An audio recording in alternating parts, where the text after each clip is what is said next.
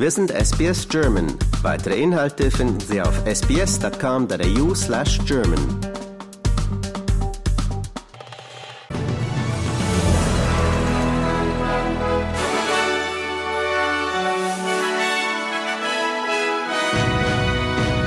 Klimakonferenz COP27 in Ägypten gestartet.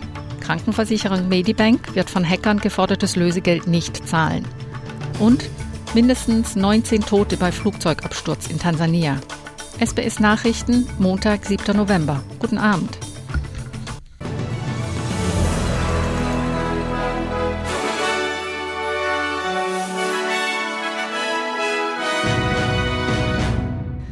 Am gestrigen Sonntag hat die Weltklimakonferenz COP27 in Ägypten begonnen.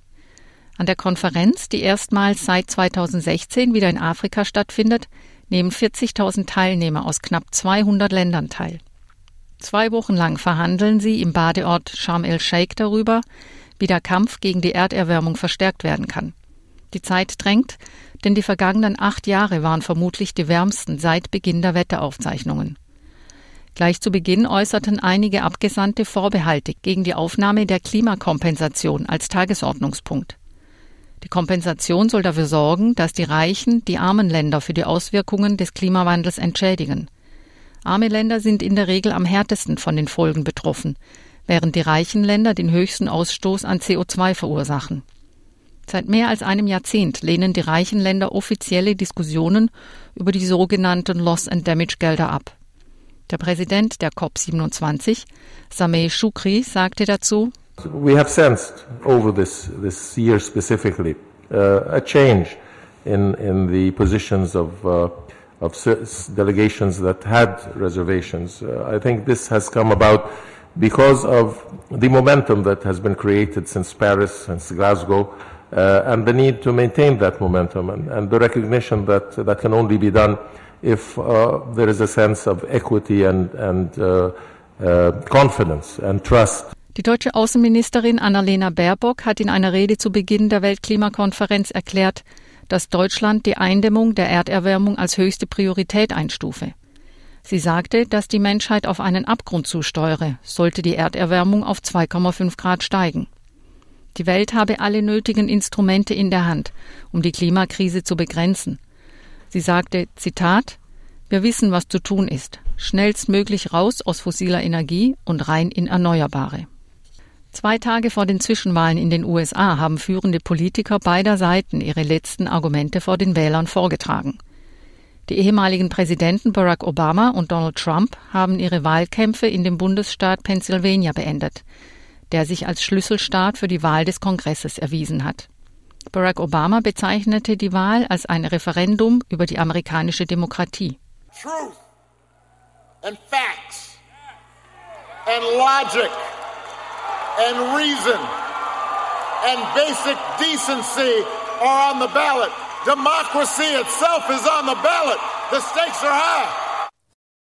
Währenddessen vertrat Donald Trump bei seiner Rede die Ansicht, dass seine Rivalen nicht in der Lage seien, das Land zu führen. With your vote, you can reject left-wing maniacs, you can reject left-wing tyranny, and proudly declare that America will always remain a free country. In der Vergangenheit hat die Partei, die den Kongress kontrolliert, oft ihre Mehrheit in den Zwischenwahlen verloren. Derzeit sind das die Demokraten. Die sogenannten Midterms finden am morgigen Dienstag statt. Der Krankenversicherer Medibank hat bestätigt, dass er das von den Hackern geforderte Lösegeld nicht zahlen wird. Die Cyberkriminellen verlangen ein Lösegeld, damit sie die kompromittierten persönlichen Daten nicht veröffentlichen.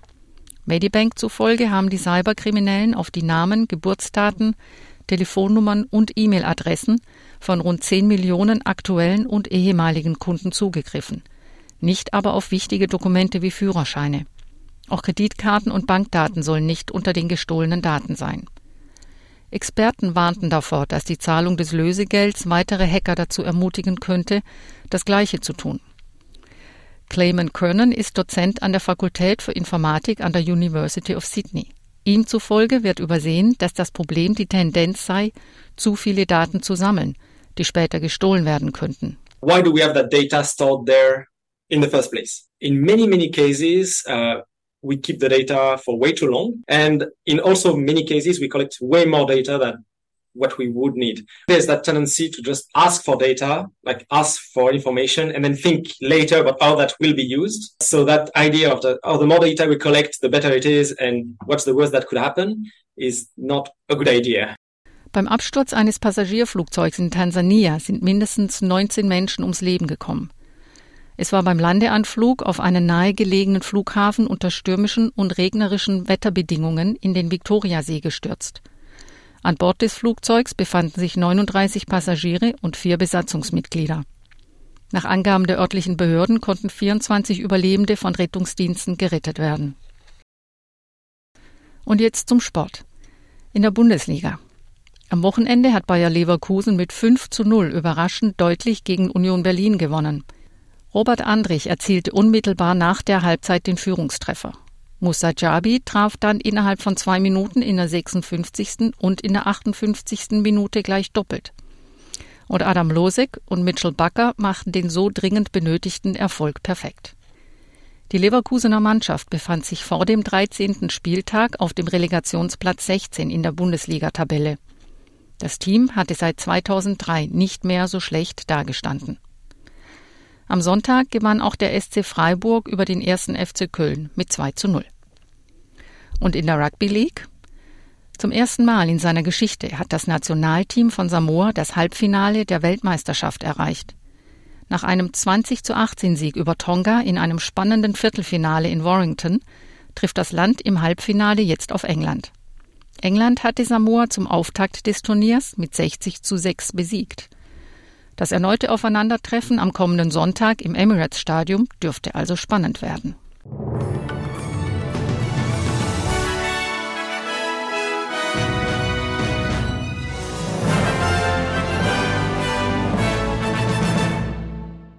Die Wechselkurse. Für einen australischen Dollar bekommen Sie heute 65 Euro Cent, 64 US-Dollar Cent und 64 Schweizer Rappen. Und das Wetter in Mitteleuropa Berlin teils bewölkt und windig bei 14 Grad.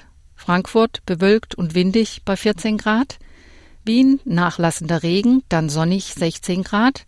Und Zürich sonnig auch 16 Grad. Und das Wetter morgen in Australien. Adelaide bewölkt bei 33 Grad. Brisbane ab und an Regen 24 Grad. Canberra Schauer bei 23 Grad. Darwin Ab und an Schauer und möglicherweise stürmisch bei 34 Grad. Hobart sonnig 24 Grad. Melbourne bewölkt bei 27 Grad. Perth bewölkt 24 Grad.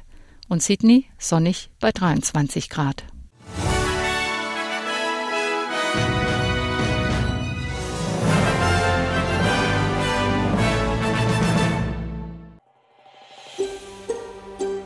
Lust auf weitere Interviews und Geschichten?